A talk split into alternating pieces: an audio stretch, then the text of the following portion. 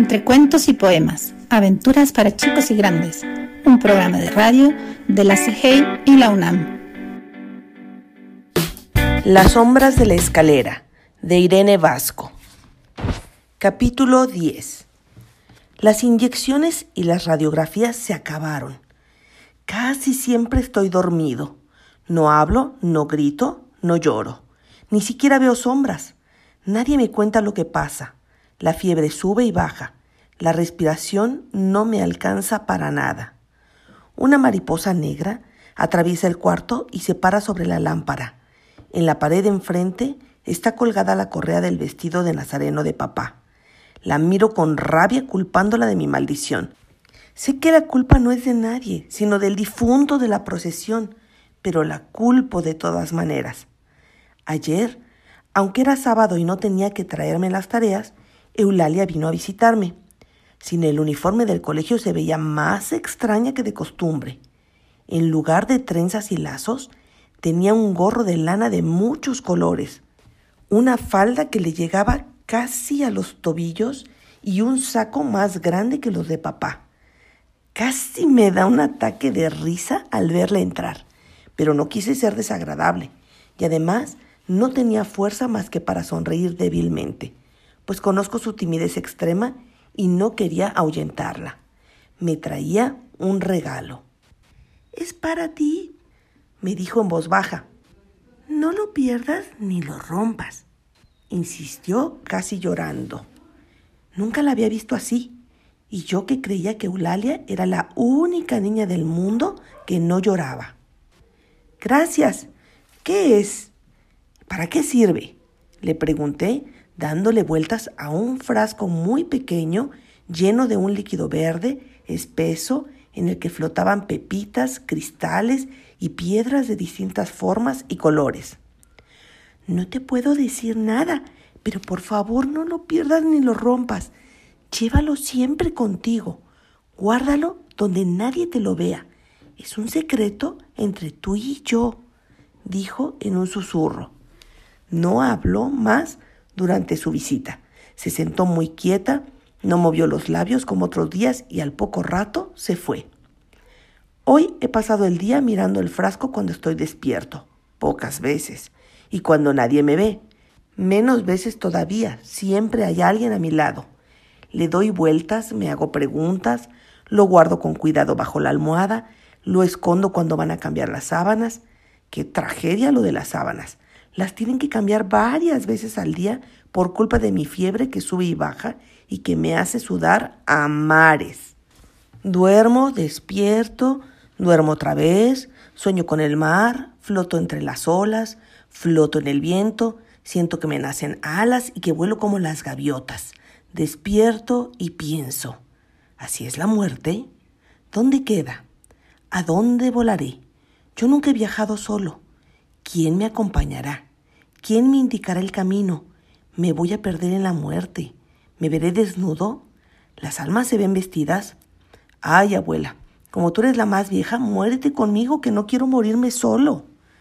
Afuera del cuarto se reúne cada vez más gente. Oigo a la familia y a los amigos que entran y salen hablando en voz baja como si estuvieran en un velorio. Oigan, señores, todavía no estoy muerto, ¿eh? Hablen más fuerte. Quiero oír los cuentos del pueblo. ¿Por qué siempre se hablará en voz baja delante de los muertos? Me pregunto a mí mismo. A ellos no les importa el tono, pues no oyen nada, supongo. Ah, debe ser por miedo a despertarlos. Siguen mis pensamientos que no se detienen aunque parezca que estoy profundamente dormido. Las mujeres atienden a las visitas que llegan y se van. Esta vez es papá quien no sale del cuarto. Pasa las horas recostado contra la pared al lado de la puerta, de pie. Está esperando que la muerte trate de entrar para espantarla, me digo para animarme. Saber que papá me cuida me devuelve algo de confianza. Él sabe mucho y ya una vez me salvó la vida. ¿Por qué no va a poder la segunda?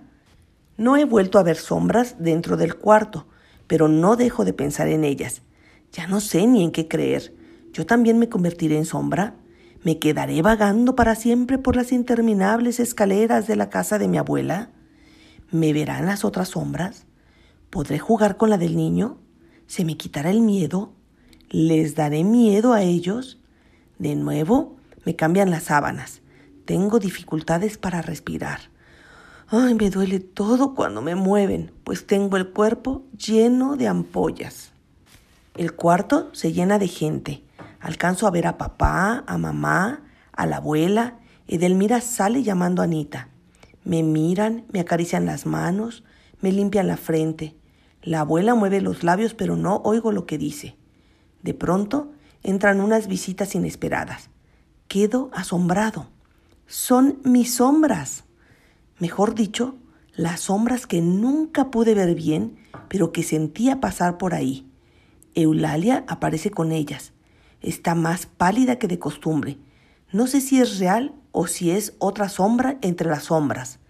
Se sientan a mi lado, pero el colchón no se hunde. Me miran. No hablan. Las veo con nitidez.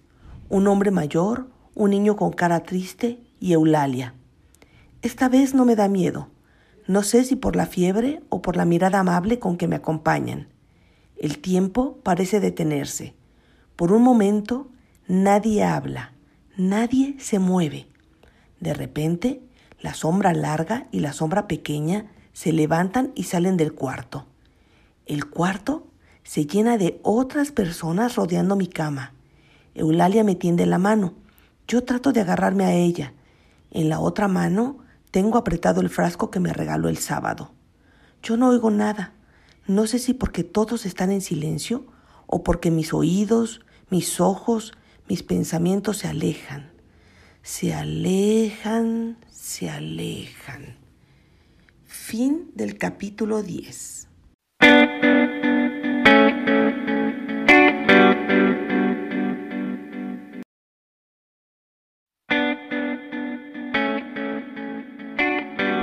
Entre cuentos y poemas, aventuras para chicos y grandes, un programa de radio de la CIGEI y la UNAM. Las sombras de la escalera, de Irene Vasco. Capítulo 11. ¡Crack! Suena un ruido estremecedor. Nunca había oído algo así. Es la muerte, pienso asustado, pero sigo viendo a toda la familia a mi alrededor no callada ni triste, sino tan asustada como yo. Corren afuera de la habitación. Hasta Eulalia se levanta del borde de mi cama y mira hacia la puerta del cuarto. ¿Qué pasó? ¿Qué se rompió? ¿Hay alguien herido? Escucho gritar. Eulalia desaparece sin contestar. Todos me dejaron solo. ¿Será que realmente me morí y las personas desaparecen de una en una? El frasco misterioso de Eulalia Está roto en mi mano apretada y los vidrios me hacen daño. Veo un hilo de sangre entre mis dedos. Entonces no estoy muerto, pues no sentiría dolor. El líquido aceitoso se derrama sobre las sábanas. Veo una mariposa grande y negra sobre la cama. No se mueve. Despierto totalmente y por primera vez en muchos días respiro sin dificultad. Todavía no estoy seguro de si estoy vivo o muerto. ¿Será que mi alma sin cuerpo se siente más liviana? Nadie me vigila. Me siento mejor. Me levanto sin permiso y me asomo al corredor. Todavía gritan y nadie me recuerda. Hace tan solo un minuto todos me rodeaban. ¿Qué les pasó? Veo otra muerte regada frente a mí. Las trescientas y tantas matas de la abuela están todas, todas, todas tiradas en el suelo, rotas, deshechas entre montones de escombros de cerámica. A la mitad de la escalera, alejándose de las matas, están las sombras. Cuando me ven asomado por la barandilla del segundo piso, me hacen un gesto de victoria como si hubieran ganado un juego. Anita viene desde la cocina y grita con una felicidad casi histérica. Se salvó el niño Roberto. Se salvó el niño Roberto. Ya no se va a morir. Se salvó. Se salvó. No sé cómo lo sabe, si yo mismo no estoy seguro. Mientras grita, sube la escalera. Veo a la sombra cediéndole el paso. El resto de la familia me ve desabrigado en medio del corredor. Roberto, ¿qué haces levantado? me regaña mamá con voz de remordimiento por haberme dejado solo. La abuela también entra preocupada por mí, pero murmura con tristeza. Mm, no quedó ni una mata buena. ¿Por qué le gustarán tanto si las matas no hablan? Niño Beto, niño Beto, la muerte se equivocó de camino y tumbó todas las matas. Usted se salvó. Es un milagro. Ya verá que pronto estará bien. Entra y me besa con entusiasmo Anita. En el pueblo de Anita dicen que es posible revocar la sentencia a muerte si ocurre un accidente cuando alguien está muy enfermo, explica Edelmira. Esas matas se sacrificaron por el niño y nos hicieron el milagro de salvarlo. Las matas no tienen ninguna importancia. Lo importante es Roberto. Regaña papá, impaciente por tanta laraca. Y por primera vez en mucho tiempo lo veo sentado, quieto, apretando en sus manos la correa de su vestido de nazareno. Me siento de nuevo en la cama. Trato de recoger con disimulo las pepitas de colores del frasco roto regadas en la sábana. No sé qué creer. En verdad me siento bien, como no me había sentido en meses. ¿Serán las medicinas que por fin me hacen efecto? ¿Serán los contras? ¿O las promesas de papá? ¿O las oraciones de la abuela? Mm, no puedo dejar de pensar en Eulalia. ¿Dónde está? ¿Se fue con las sombras? Si me asomo a la escalera, ¿la encontraré? Mm, ¡Qué mariposa tan fea! exclama con repugnancia la abuela al verla posada sobre la cama. Hay que abrir la ventana a ver si se sale. Dicho y hecho. La abuela abre la ventana y la mariposa sale volando como si estuviera esperando la oportunidad de escapar. Los demás no le ponen atención a la abuela. Saben que estoy mejor, que me bajó la fiebre, que puedo respirar. No entienden las causas. Eso lo explicarán los médicos, si es que encuentran explicación. Por ahora, todos quieren abrazarme, besarme, tocarme, como si acabara de resucitar. Eulalia, Eulalia, llamo desde mi interior, pero nadie me contesta. Fin del capítulo 11.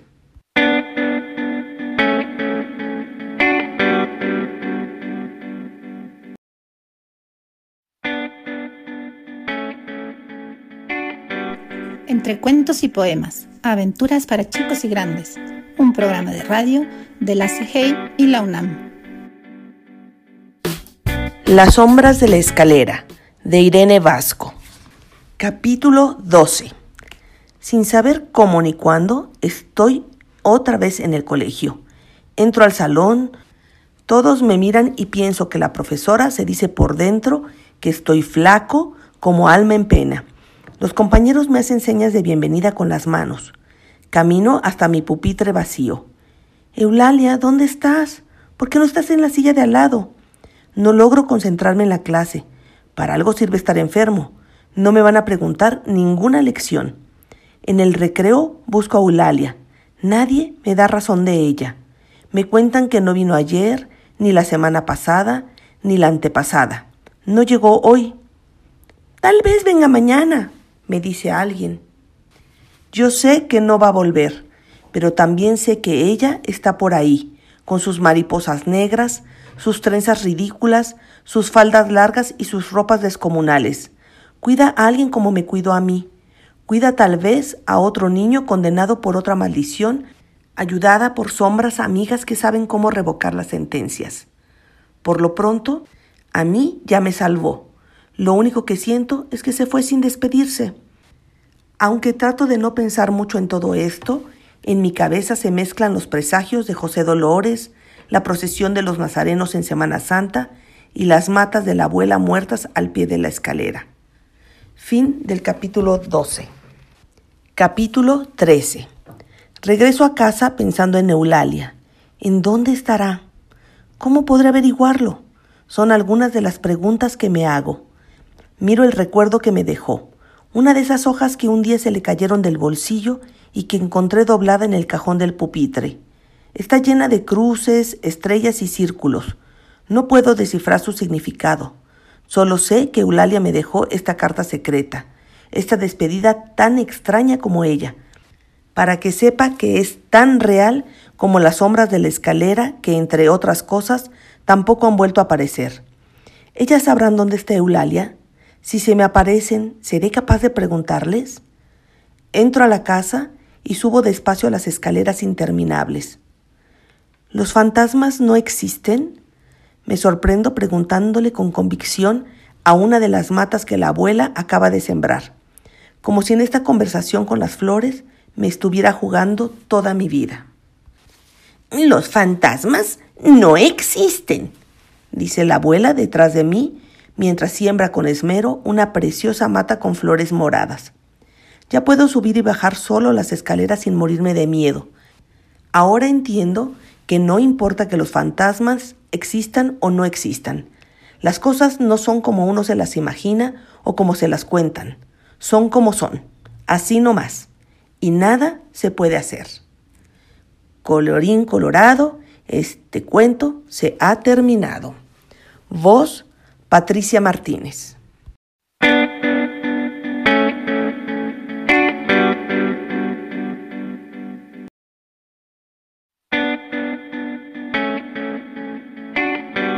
Entre cuentos y poemas, aventuras para chicos y grandes, un programa de radio de la CIGEI y la UNAM.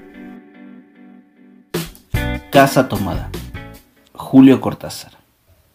¿Por qué se llama así este cuento?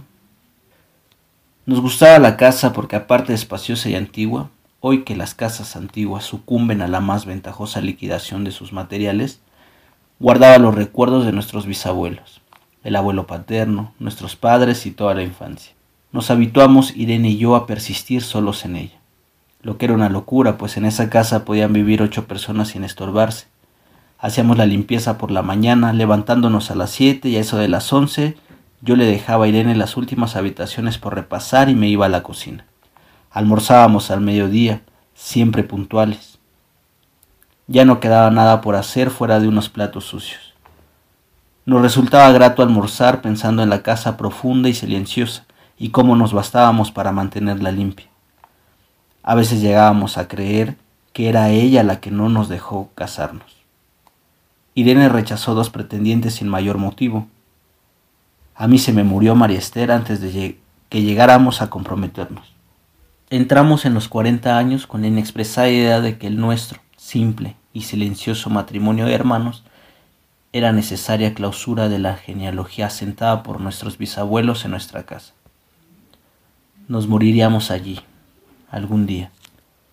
Vagos y esquivos primos se quedarían con la casa y le echarían al suelo para enriquecerse con el terreno y los ladrillos. O mejor, nosotros mismos la voltearíamos justicieramente antes de que fuese demasiado tarde. Irene era una chica nacida para no molestar a nadie. Aparte de su actividad matinal, se pasaba el resto del día tejiendo en el sofá de su dormitorio. No sé por qué tejía tanto. Yo creo que las mujeres tejen cuando han encontrado en esa labor el gran pretexto para no hacer nada. Irene no era así. Tejía cosas, siempre necesarias, tricotas para el invierno, medias para mí, mañanitas y chalecos para ella. A veces tejía un chaleco y después lo destejía en un momento porque algo no le agradaba. Era gracioso ver en la canastilla el montón de lana encrespada resistiéndose a perder su forma de algunas horas. Los sábados iba yo al centro a comprarle lana. Irene tiene fe en mi gusto. Se complacía con los colores y nunca tuve que devolver madejas. Yo aprovechaba esas salidas para dar una vuelta por las librerías y preguntar vanamente si había novedades en literatura francesa. Desde 1939 no llegaba nada valioso a la Argentina. Pero es de la casa que me interesa hablar. De la casa y de Irene, porque yo no tengo importancia. Me pregunto qué hubiera hecho Irene sin el tejido. Uno puede releer un libro, pero cuando un pullover está terminado no se puede repetirlo sin escándalo. Un día encontré el cajón de abajo de la cómoda de alcanfor lleno de pañoletas, blancas, verdes, lila. Estaba con naftalina, apiladas como una mercería. No tuve el valor para preguntarle a Irene qué pensaba hacer con ellas. No necesitábamos ganarnos la vida. Todos los meses llegaba plata de los campos y el dinero aumentaba, pero a Irene solamente le entretenía el tejido. Mostraba una destreza maravillosa y a mí se me iban las horas viéndole las manos como erizos plateados agujas yendo y viniendo, y una o dos canastillas en el suelo donde se agitaban constantemente los ovillos. Era hermoso. ¿Cómo no acordarme de la distribución de la casa? El comedor, una sala con gobelillos, la biblioteca y tres dormitorios grandes que daban en la parte más retirada, la que mira hacia Rodríguez Peña. Solamente un pasillo con su maciza puerta de roble aislaba esa parte del ala delantera donde había un baño, la cocina, nuestros dormitorios y el living central, el cual comunicaban los dormitorios y el pasillo. Se entraba a la casa por un zaguán con mayólica y la puerta cancel daba al living, de manera que uno entraba por el zaguán, abría el cancel y pasaba el living. Tenía a los lados las puertas de nuestros dormitorios y al frente el pasillo que conducía a la parte más retirada. Avanzando por el pasillo se franqueaba la puerta de roble y más allá empezaba el otro lado de la casa. O bien se podía girar a la izquierda justamente antes de la puerta y seguir por un pasillo más estrecho que llevaba a la cocina y el baño. Cuando la puerta estaba abierta, advertía a uno que la casa era muy grande. Si no, daba la impresión de un departamento de los que se edifican ahora, apenas para moverse. Irene y yo vivíamos siempre en esta parte de la casa. Nunca íbamos más allá de la puerta de roble, salvo para hacer limpieza, pues es increíble cómo se junta tierra en los muebles. Buenos Aires era una ciudad limpia, pero eso se lo debe a sus habitantes y no otra cosa. Hay demasiada tierra en el aire. Apenas sopla una ráflaga y se palpa el polvo en los mármoles de las consolas y entre los rombos de las carpetas de macramé. Da trabajo sacarlo bien con plumero. Vuela y se suspende en el aire. Un momento después se deposita de nuevo en los muebles y los pianos. Le recordaré siempre con claridad, porque fue simple y sin circunstancias inútiles. Irene estaba tejiendo en su dormitorio. Eran las ocho de la noche y de repente se me ocurrió poner al fuego la pavita del mate. Fui por el pasillo hasta enfrentar la entornada puerta de roble y daba la vuelta al codo que llevaba a la cocina cuando escuché algo en el comedor o en la biblioteca. El sonido venía impreciso y sordo, como un volcarse de silla sobre la alfombra o un ahogado susurro de conversación. También lo oí, al mismo tiempo o un segundo después, en el fondo del pasillo que traía desde aquellas piezas hasta la puerta. Me tiré contra la pared antes de que fuera demasiado tarde la cerré de golpe apoyando el cuerpo. Felizmente la llave estaba puesta de nuestro lado y además corría el gran cerrojo para más seguridad. Fui a la cocina, calenté la pavita y cuando estuve de vuelta con la bandeja del mate le dije a Irene, tuve que cerrar la puerta del pasillo, han tomado parte del fondo. Dejó caer el tejido y miró con sus graves ojos cansados. ¿Estás seguro? Asentí. Entonces, dijo recogiendo las agujas, tendremos que vivir en este lado. Yo cebaba el mate con mucho cuidado, pero ella tardó un rato en reanudar su labor. Me acuerdo que me tejía un chaleco gris. A mí me gustaba mucho ese chaleco. Los primeros días nos pareció penoso porque ambos habíamos dejado en la parte tomada muchas cosas que queríamos. Mis libros de literatura francesa, por ejemplo, estaban todos en la biblioteca. Irene pensó en una botella de esperidina, de muchos años con frecuencia, pero esto solamente sucedió los primeros días, cerrábamos algún cajón de las cómodas y nos mirábamos con tristeza. No está aquí. Y era una cosa más de todo lo que habíamos perdido al otro lado de la casa. Pero también tuvimos ventajas. La limpieza se simplificó tanto que aún levantándose tardísimo, a las nueve y media, por ejemplo, no daban las once y ya estábamos de brazos cruzados, Irene se acostumbró a ir conmigo a la cocina y ayudarme a preparar el almuerzo. Lo pensamos bien y se decidió esto. Mientras yo preparaba el almuerzo, Irene cocinaría platos para comer fríos de noche. Nos alegramos porque siempre resultaba molesto tener que abandonar los dormitorios al atardecer y ponerse a cocinar. Ahora nos bastaba con la mesa en el dormitorio de Irene y las fuentes de comida fiambre. Irene estaba contenta porque le quedaba más tiempo para tejer, yo andaba un poco perdido a causa de los libros, pero por no afligir a mi hermana me puse a revisar la colección de estampillas de papá. Y eso me sirvió para matar el tiempo. Nos divertíamos mucho, cada uno en sus cosas, casi siempre reunidos en el dormitorio de Irene, que era más cómodo. A veces Irene decía, Fíjate este punto que se me ha ocurrido. ¿No da un dibujo de trébol? Un rato después era yo el que ponía ante los ojos un cuadrito de papel para que viese el mérito de algún sello de Eupen y Malmedy. Estábamos bien, y poco a poco empezábamos a no pensar. Se puede vivir sin pensar. Cuando Irene soñaba en alta voz yo me desvelaba enseguida. Nunca pude habituarme a esa voz de estatua o papagayo, voz que viene de los sueños y no de la garganta. Irene decía que mis sueños consistían en grandes sacudones que a veces hacían caer el cobertor. Nuestros dormitorios tenían el living de por medio, pero de noche se escuchaba cualquier cosa en la casa. Nos oíamos respirar, toser. Presentíamos el ademán que conduce a la llave del velador los mutuos y frecuentes insomnios. Aparte de eso, todo estaba callado en la casa. De día eran los rumores domésticos, el roce metálico de las agujas de tejer, un crujido al pasar de las hojas del álbum filatélico, la puerta de roble, creo haberlo dicho, era maciza. En la cocina y el baño, que quedaban tocando la parte tomada, nos poníamos a hablar en voz más alta, o Irene cantaba canciones de cuna. En una cocina hay demasiado ruido de losa y vidrios para que otros sonidos irrumpan en ella. Muy pocas veces permitíamos allí el silencio, pero cuando tornábamos a los dormitorios y el living, entonces la casa se ponía callada y a media luz. Hasta pisábamos despacio para no molestarnos. Yo creo que era por eso que de noche, cuando Irene empezaba a soñar en voz alta, me desvelaba enseguida. Es casi repetir lo mismo salvo las consecuencias. De noche siento sed, y antes de acostarnos le dije a Irene que iba hasta la cocina a servirme un vaso de agua. Desde la puerta del dormitorio, ella tejía. Oí ruido en la cocina. Tal vez en la cocina o tal vez en el baño, porque el codo del pasillo apagaba el sonido. A Irene le llamó la atención mi brusca manera de detenerme, y vino a mi lado sin decir palabra.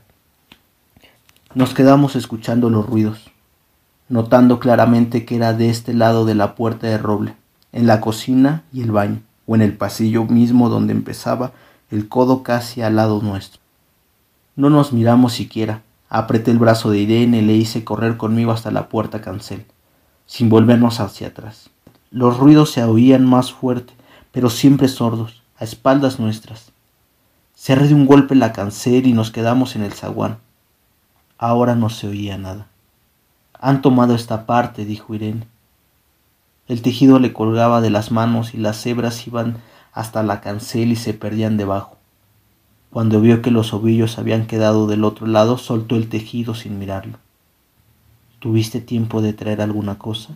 Le pregunté inútilmente. No, nada. Estábamos con lo puesto. Me acordé de los quince mil pesos en el armario de mi dormitorio. Ya era tarde ahora. Como me quedaba el reloj pulsera, vi que eran las once de la noche. Rodé con mi brazo la cintura de Irene. Yo creo que ella estaba llorando. Y salimos hacia la calle. Antes de alejarnos tuve lástima. Cerré bien la puerta de entrada y tiré la llave a la alcantarilla. No fuese que algún pobre diablo se le ocurriera robar y se metiera a la casa a esa hora y con la casa tomada. Vos, César Santillán.